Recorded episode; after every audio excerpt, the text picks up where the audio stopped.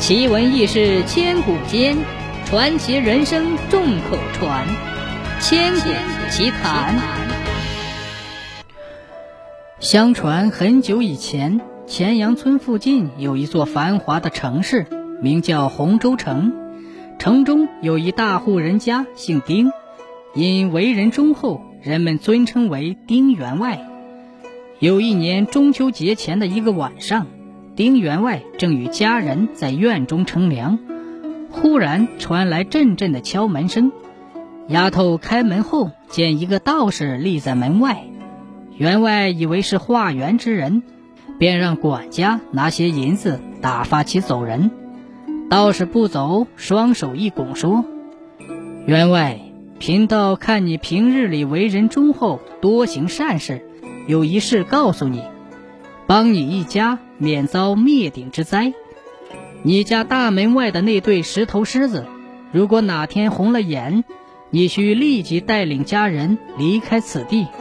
今日起，你需每日派人看守石狮旁，切记，石狮红了眼，定淹洪州城。说完，飘然而去。从此，丁员外便派人日夜守在石狮旁。这事儿，无论员外家人还是城中知道此事的人都不相信，认为员外中了邪。转眼又到了第二年的中秋，这一天，丁家的丫头外出购买东西时，看见守石狮的人不知去向，便把这事儿告诉了管家。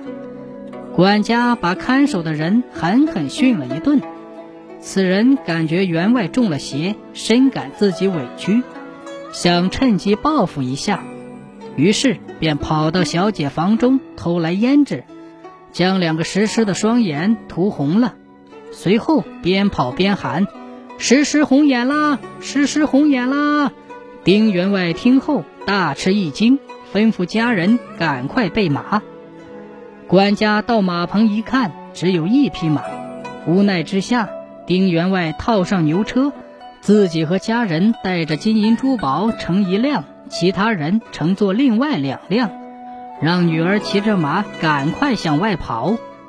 刚出家门，只听城西南方一声巨响，随后潮水奔涌而来。由于牛车走得慢，转眼大水已经赶上了牛车。丁员外一看，忙令女儿骑上马，赶快逃命。